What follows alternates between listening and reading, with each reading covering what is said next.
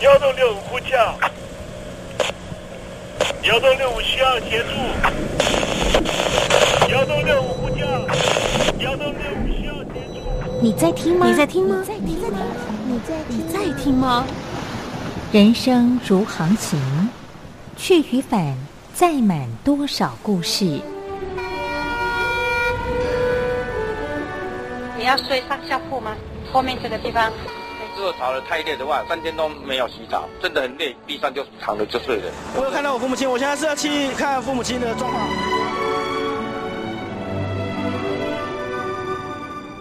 聆听故事湾，让每个故事找到属于自己的码头。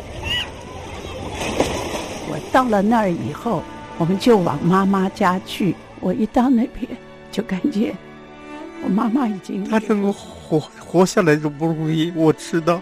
他没他没跟我讲，我也不敢问，好好苦。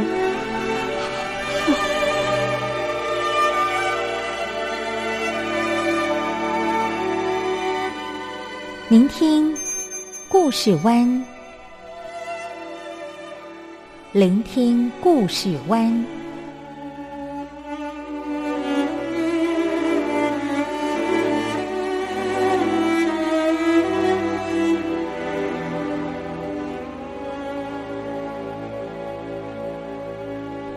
故事总有一个停泊的港湾。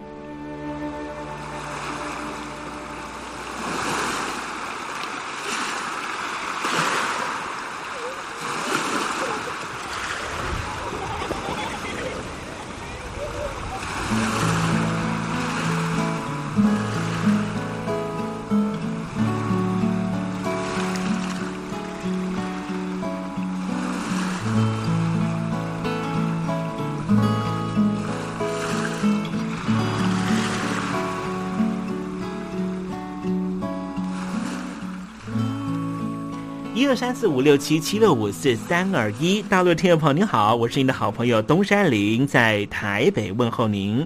正在为您进行的栏目就是聆听故事湾，一二三四五六七七六五四三二一，全年无休，每天在空中为您服务。您在每天的凌晨三点十分，或是傍晚的六点十分，都可以在光华之声频道收听到这个栏目，聆听环宇趋势。不用太多解释，因为聪明的你心中自有诠释。亲爱的听众朋友，我们的节目早晚各一次，听众朋友你可以选择最适宜的时间，和东山林共度这短暂的五十分钟的时光，就在光华之声的频道空中相见。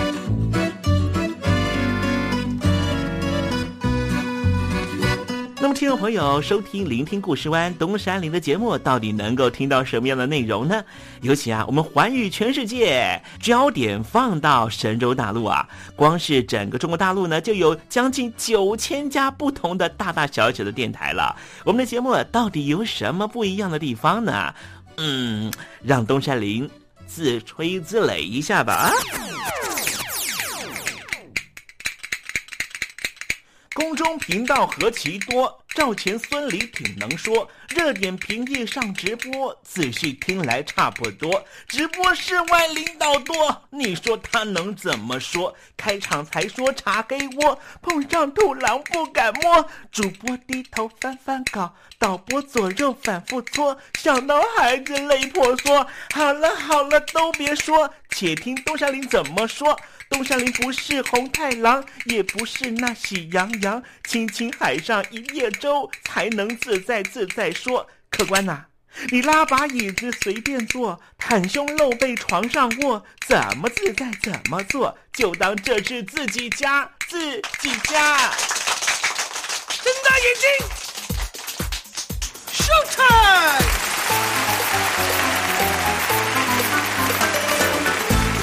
time！Hello，听众朋友你好，我是你的好朋友东山林，在台北问候您。正在为您进行的栏目就是聆听故事湾啦。为什么节目的开场要这样的隆重呢？因为在凌晨三点钟的时候才进行我们的节目啊。听众朋友可能正在打瞌睡之中，或是呢在睡梦之中，所以呢要赶快把听众朋友呢让那瞌睡虫踢到九霄云外啦。听众朋友，今天的节目非常的精彩，千万不要错过了。那么精彩的内容到底包含了什么呢？赶快让东山林为您报告。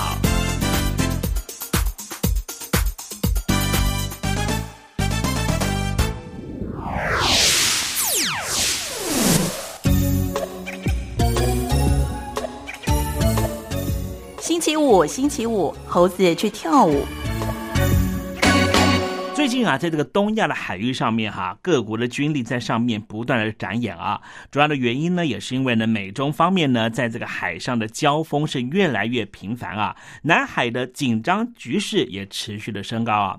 先前呢，美国的海军官网上面呢，曾经公布了呃驱逐舰的舰长啊，翘脚监看中国大陆的航母辽宁号在菲律宾海的活动之后呢，又有美军的华裔士兵曝光啊，从美军的驱逐舰上面拍下了辽宁号的舰载机起降的过程啊。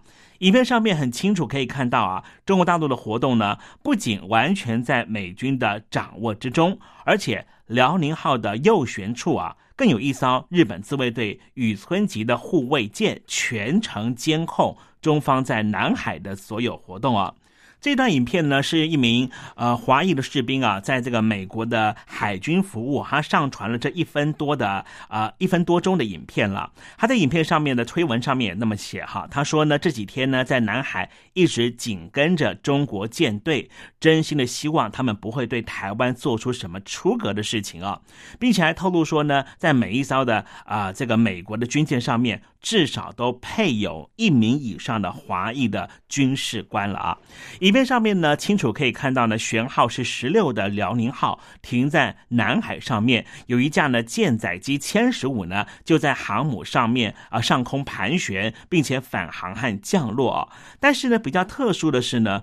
我们看到的照片上面呢，包含了日本的军舰和美国的军舰啊，就在辽宁号的周遭啊。尤其呢，美国的军舰呢，距离这辽宁号的距离呢，按照路上的距离呢，只有三点六公里啊。之前呢，呃，这个共军一直强调说呢，呃，辽宁号在出动的时候啊，这个方圆五百公里内任何的敌方的军舰都无法进入啊。可是为什么呢？这个照片呢，啊，这个距离。这么的近呢？美军的军舰和日本的军舰根本就是跟着辽宁号随侧在左右往前前进啊！后来呢，军事专家去做这个研析之后，发现呢，原来是因为啊，辽宁号呢，当时呢，因为被这个美军呢跟日军呢在旁伺候着啊，所以就全速的从南海的方向往南前进啊。这个它是这个马力全开啊，这个速度呢达到了三十节，但是呢，后方的护卫舰呢，竟然它的速度只有二十五节，导致于呢，这个航空母舰竟然和它的护卫舰啊，就是共军的护卫。护卫舰呢，都已经完完全全脱离开来了，这使得日军的军舰和美军的军舰就直接尾随在左右啊。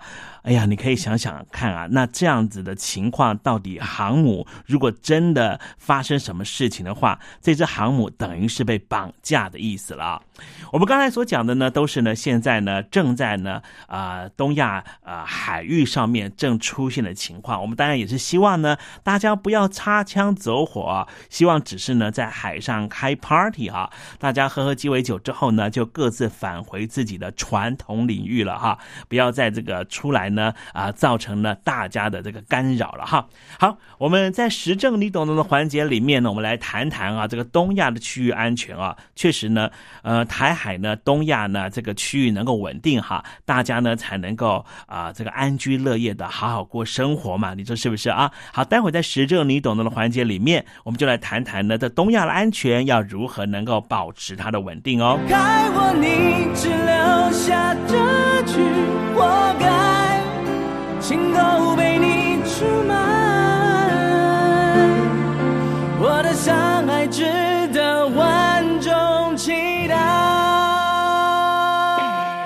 海峡两岸的朋友，您好，我是刘允乐。不论你在哪里，不论你正在做什么，都要允许自己快乐哦。我的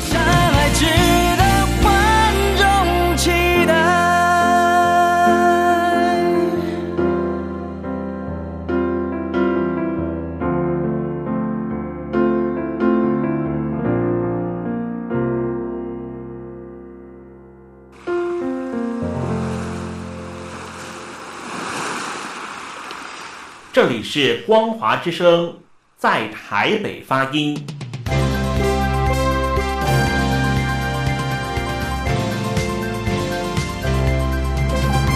现在，请习近平同志讲话。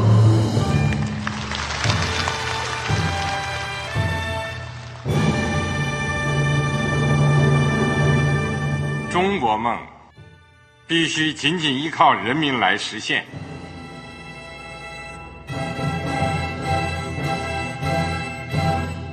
好国民得关心家事、国事、天下事。呃，谢谢发言人。我们注意到啊，现在那个外面有很多关于前中央政治局委员周永康的一些消息和报道。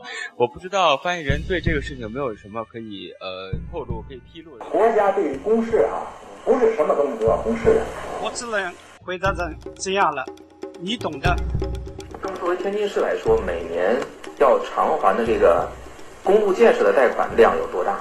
哎，这个郝国民，这个偿还得回避时政敏感议题。因为他这个这个事儿，我就不好再说太细。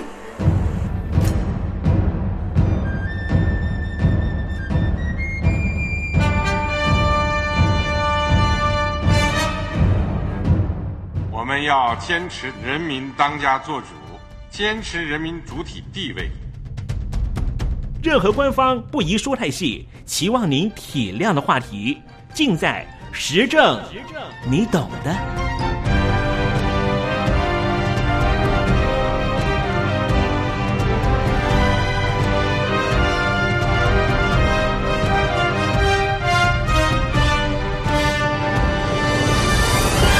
我只能回答这样了，你懂的。那些官方无法为您说太细的事情，就让东山林为您详细的说明白。天婆早上好，晚上好，正在为您进行的栏目就是聆听故事湾。此刻为您进行的环节就是时政，你懂的，一同关心焦点话题。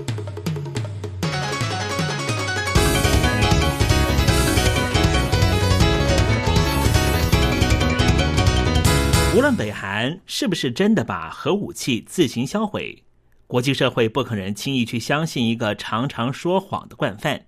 因此，以美国为首的日韩联盟早就准备好了。在日本方面，美军已经整编部署，重兵越来越靠近北韩。东山里讲的就是日本本州山口县的岩国空军基地，所谓的岩国飞行场。已经成为远东地区最大规模的美军基地，也将是朝鲜半岛发生紧急状况的时候，美军和盟军最佳的进攻据点。主要的原因就是美日在二零一五年修订了防卫合作方针之后，把部分美国第七舰队的舰载基地改到岩国基地，岩国基地变成美日共用基地，不仅规模成为最大。而且地理位置位在日本本州西边，距离中国距离更近，战略地位上也更有核阻力。岩国基地位在日本山口县岩国市海滨，在二战之前是日本帝国海军岩国海军航空队的驻地。二战结束之后，美国陆战队分遣队进驻，之后一度转交给大英国协。因为这个区域是大英国协分割的占领区域，但是在韩战爆发之后，由于岩国基地距离朝鲜半岛是最近的重要机场之一，美军又再次进入到岩国。现在的岩国基地主要是由美国陆战队负责，但是除了陆战队的航空单位，美国的海军第五舰队舰载机的定义机的部分，以及美国空军。通信、工程等地勤单位也同时驻扎在这个地方。与此同时，日本在成立自卫队之后，在一九五七年重新进驻到岩国，并且在一九六七年改由海上自卫队驻扎。现在驻扎单位就是海上自卫队第三十一航空联队。除此之外，日本国内民航业者也在二零一二年恢复了岩国的国内航班，还把机场名称特别纳入当地的重要观光景点锦带桥，成为了延国锦带桥机场。日前，美国海军的陆战队驻日本岩国基地举办了美日亲善日的活动。就出动了 V 二十二鱼鹰型倾斜式旋翼机进行飞行表演，同场参与演出的还有 F 三十五 B 逆踪战机，在空中盘旋的时候，获得在场观众一片赞叹。有人形容说，好像是 UFO，像是外星人的飞碟。目前，延国基地常驻的就是美国派遣新一代的隐形战机 F 三十五 B。熟悉国防人士分析。美军换上了更新型的战机，可能是和中日中韩最近几起军事擦枪事件有关，希望能够让亚太地区情势更趋稳定，各方能够冷静应对。另外，美军证实 F 三十五战机能够拦截朝鲜射向美国的洲际弹道导弹，在飞弹发射到空中前三百秒，以空对空飞弹进行拦截。美国开始在东亚地区部署 F 三十五 B 型的战机，其来有自，不光只是为了北韩，也是为了北京而来。最近几年，北京当局发展出号称“航母杀手”的东风二十一 D 导弹。这种航母杀手不但改变了中美海军对峙平衡，使得称霸超过半世纪的航母时代面临终结。更重要的是，影响到台海、南海、东海和东北亚的敏感海域的安全和战略部署。东风二十一 D 是弹道导弹，它的威胁力不在于飞弹本身的爆炸力，而是导弹装有卫星导航系统。导弹发射之后升到最高点，导弹就会以多倍音速，像是抛物线那样下降。这个时候，弹头的雷达就会启动。只要射击目标出现在雷达侦测范围之内，导弹就可以不断修正射击方位，最终可以精确的击中目标。这就是东风二十一 D 成为航母杀手的主要原因。而这型的导弹还涉及有区域封锁的功能。美国军方的惯用术语是“反介入”和“区域阻绝”这个概念，主要就是说，东风二十一 D 的射程范围是八百海里。八百海里之内的范围都成为封锁区域，美国航母就会受到威胁，不敢进入。一旦进入，就可能被攻击。八百海里到底什么概念呢？大约就是台湾以南的巴士海峡。如果从南海的三亚市开始算起的话，大概是在太平岛，就是目前台湾的军队控制的范围之内。美国的海军，尤其是航空母舰，是不能够进来的。八百海里的封锁区域，又引起了美国战机的续航力的讨论问题。美国大型航母部署的 F 十八战机，续航力大概只有五百海里，不能够出及远在八百海里之外的东风二十一 D 导弹和设备。那怎么办呢？美国大型航母长度超过一千尺。再有七十架 F 十八的战机，船上官兵六千人，绝对不能处于航母杀手的攻击范围之内。美军到底要如何应应呢？被美国海军认为最有用的航母杀手克星，就是 F 三十五 B，也就是我们刚才说的已经驻扎在日本山口县岩国基地的战机。这种战机属于海军陆战队的武器。飞行航程虽然只有五百五十海里，但是它具有三项特点。第一点是，美国战机必须从基地或是航母起飞着陆，加上续航力的影响，所以受到很大的制肘，初期行动因此受到限制。但是 F 三十五 B 可以在很小的区域，任何只有六百指长的地方，或是无需基地或是航母的地方，都可以着陆。第二个特点就是，F 三十五 B 着陆之后，可以在数分钟之内完成加油、装载武器，就像一级方程式赛车那样，跑车进站加油，几分钟之后可以重新出发。美国海军如果在东风二十一 D 封锁区之内建立临时基地，F 三十五 B 就可以着陆加油，装载武器，重新出发进行攻击，大大的消除本身所受到的五百五十五海里的限制。第三个特点就是东风二十一 D 在二零一五年出现，自此之后，美国海军就积极研议对策，目前一直在进行 F 三十五 B 的相关训练。例如，陆战队一架 F 三十五 B 成功在一处倾斜的坡地也可以着陆。陆战队的长官说：“只要给他们任何六十英尺长的地方，即便这个地区并不是平地，F 三十五 B 就可以发动攻击。”目前 F 三十五 B 已经部署在日本，因此北韩一旦再惹事，F 三十五 B 就会发挥功能。另外，海军方面也可能计划把 F 三十五 B 派驻到南海。至于这一款战机能不能够在东亚的其他地区部署，比如说台湾，台湾中山大学中国与亚太区域安全研究所的副教授郭玉仁就说：“美国如果在亚太地区部署 F 三十五的数量够多，那么就会倾向更晚卖给台湾。主要的原因是台湾海峡的距离其实不到一百海里。”台湾只需要在陆地上部署有非常先进的防空设施，就可以面对东风二十一 D 的威胁。郭玉仁指出，美军的 F 三十五分为 A、B、C 三型，F 三十五 A 大多是空军使用，造价最低；F 三十五 B 是给海军陆战队使用，可以垂直起降，造价最高；F 三十五 C 则是适用于航空母舰，可以短场起降。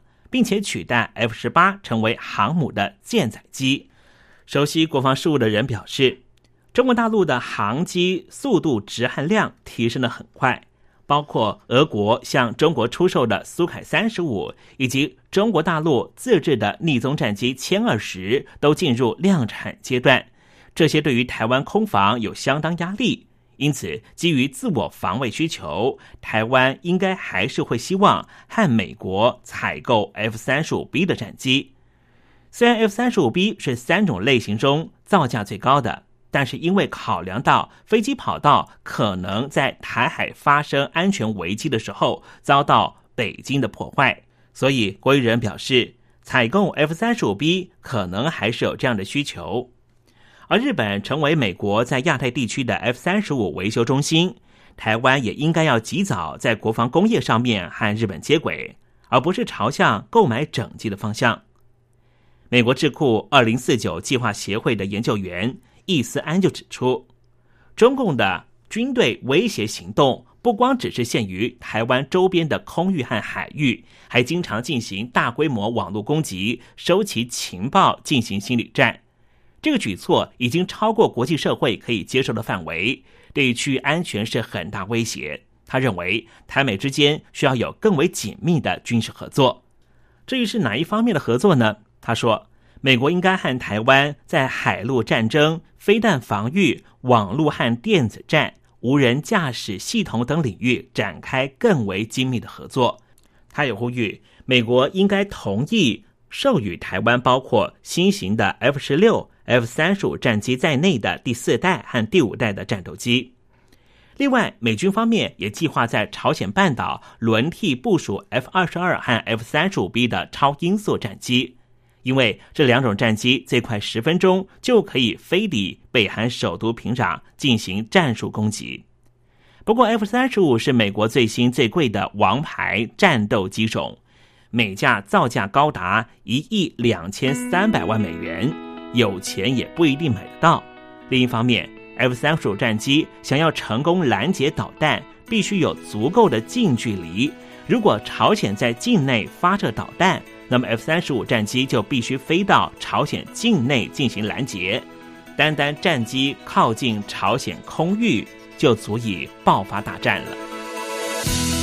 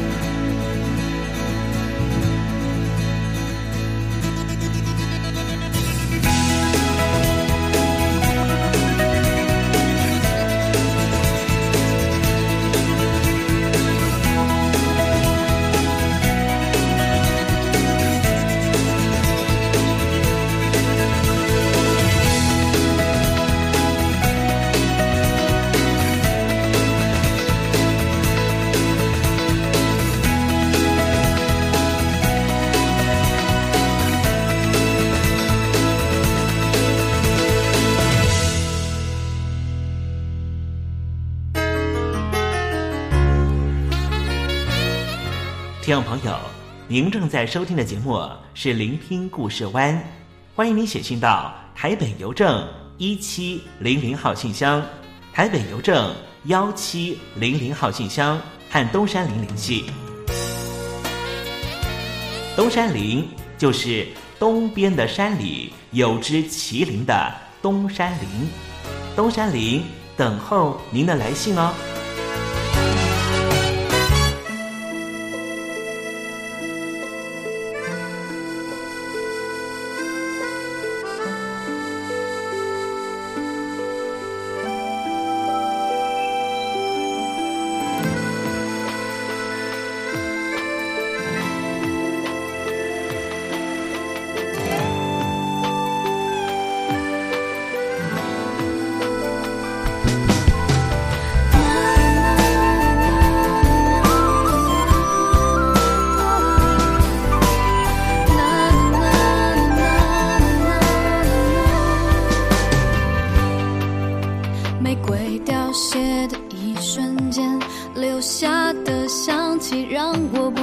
做从前打开记忆的图片，花开的季节背叛曾经相。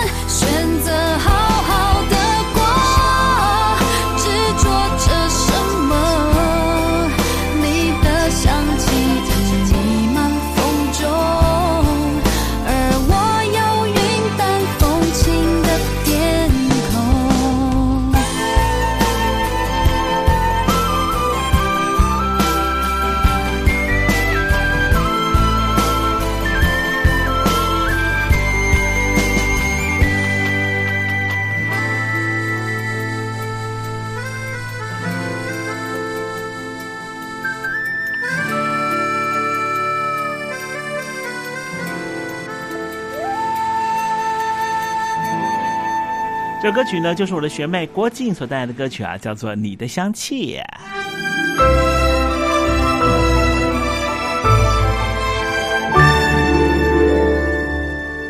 我在疫情下的生活。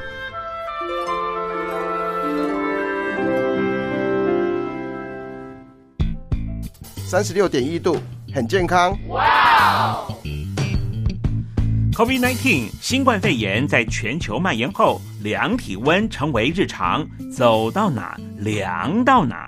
还有啊，戴口罩也是生活必备，没戴口罩寸步难行。哦，非常时期，能不要出门就不要出门，在家办公最安全。三餐买外送，购物到线上。尽量避免跟人接触，非得出门也要与人保持距离，小心再小心。回家后一定要勤洗手。啊，反正心里怎么说呢，也有点紧张。病情现在这么严重，心里总有点恐慌的。回去以后赶快的就，就是洗仔细的点儿，哎，洗彻底的点儿。而现在没有健康码核酸检测，在大陆哪儿都去不了。出国旅游更是想都别想。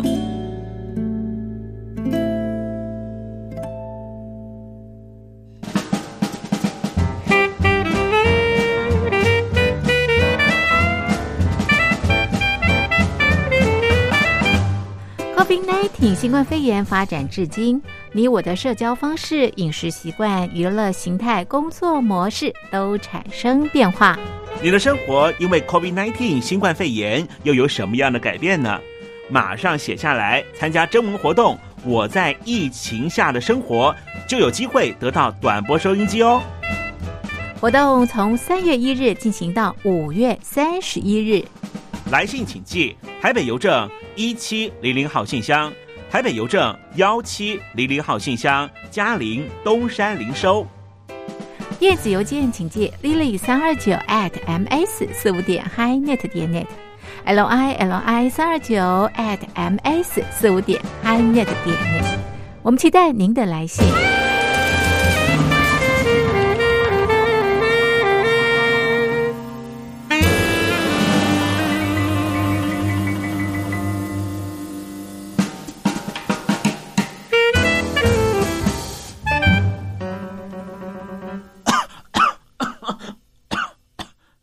哎，别害怕，我我没有染病啊，我只是喉咙痒痒的。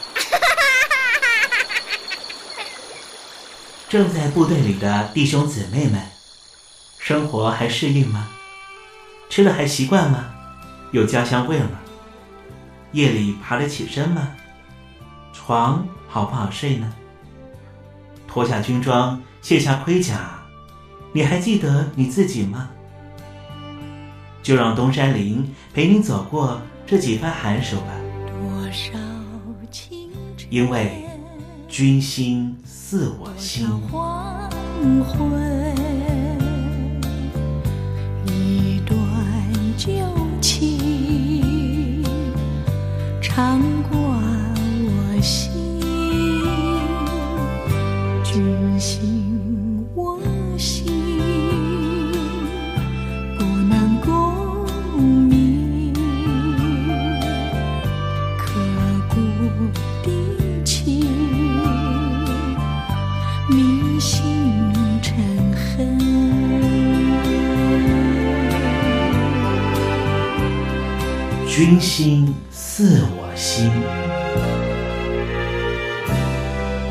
朋友，你有没有一种感觉，在人际关系互动的时候，如果有一种人，什么话都不讲，心里的话都不愿意吐露出来，会不会很难和他沟通呢？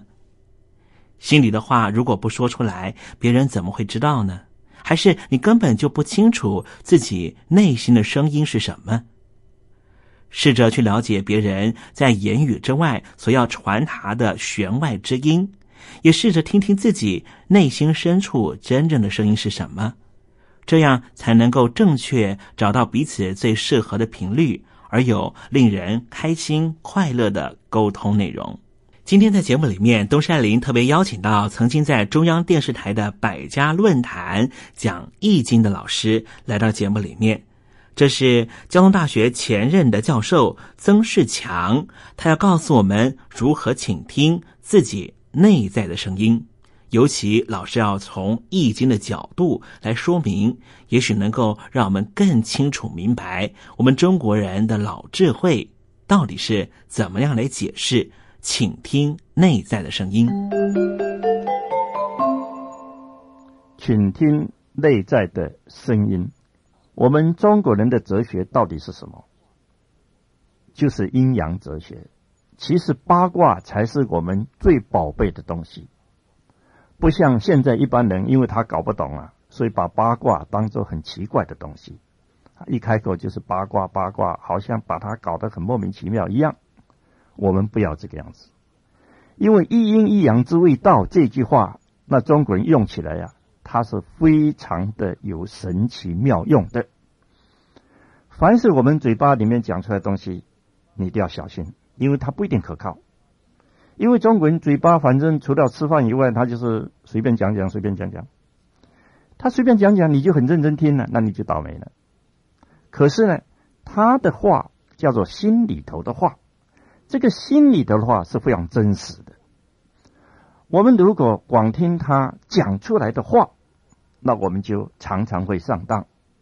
可是我们如果能够抓到他心里头那个没有说出来的那个话，那是十拿九稳。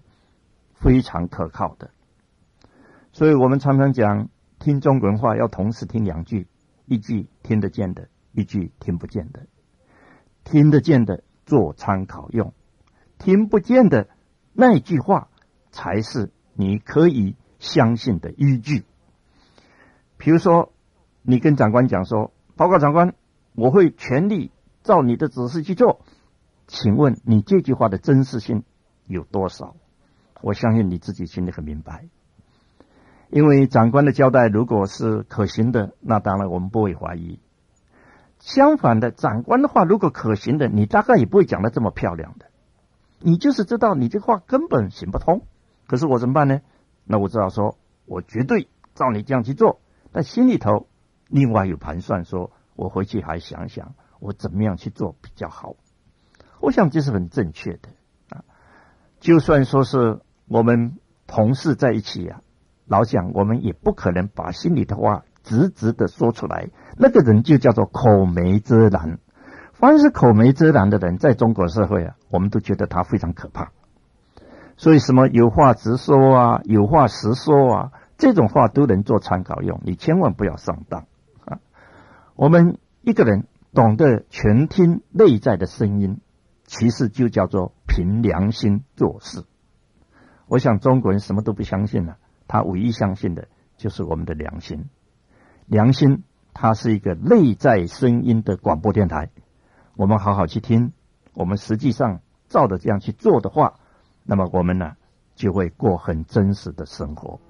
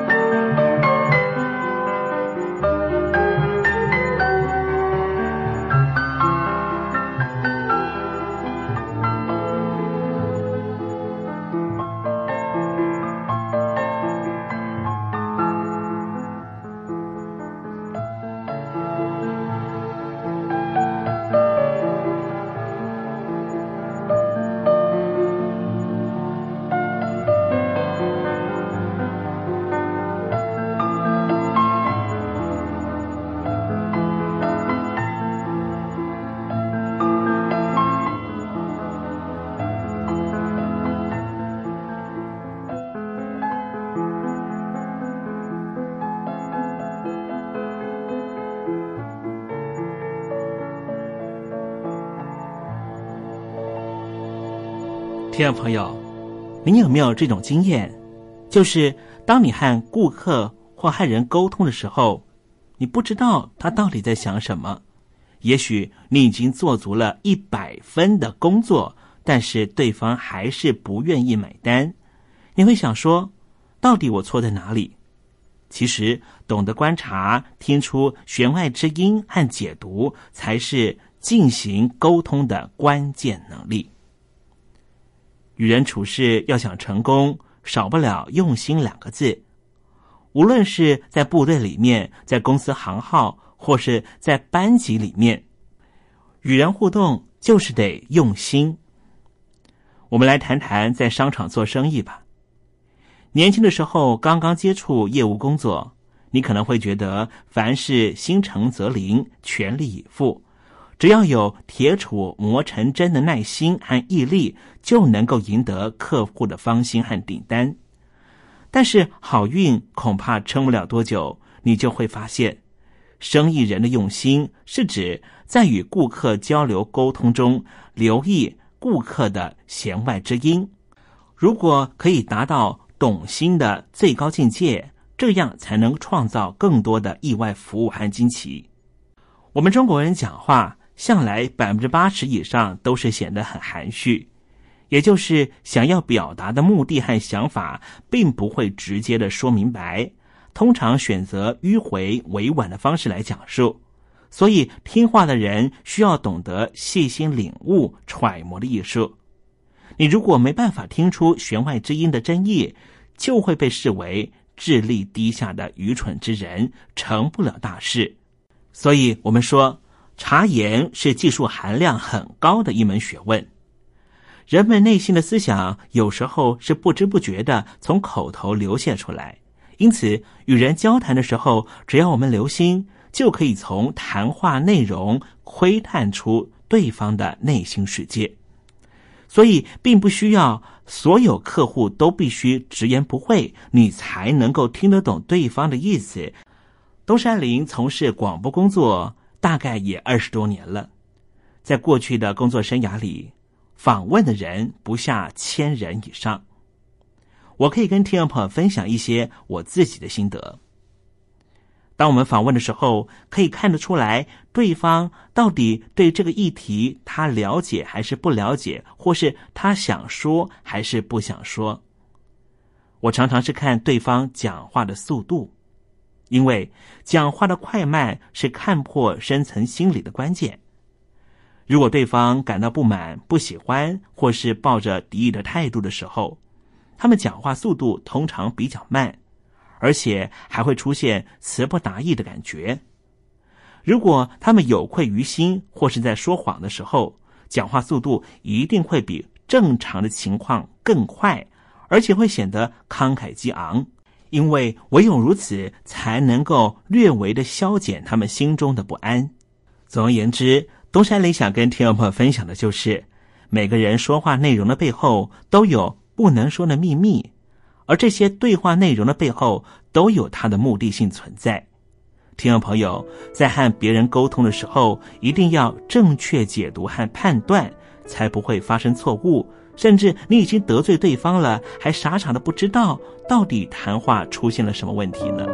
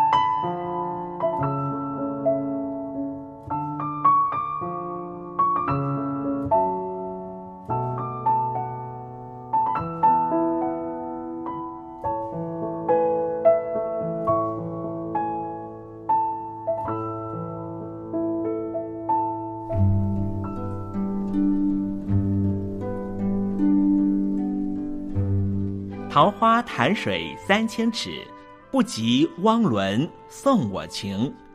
听众朋友，大诗人李白告老还乡，云游四海，从繁华的长安城到安徽乡间的桃花潭。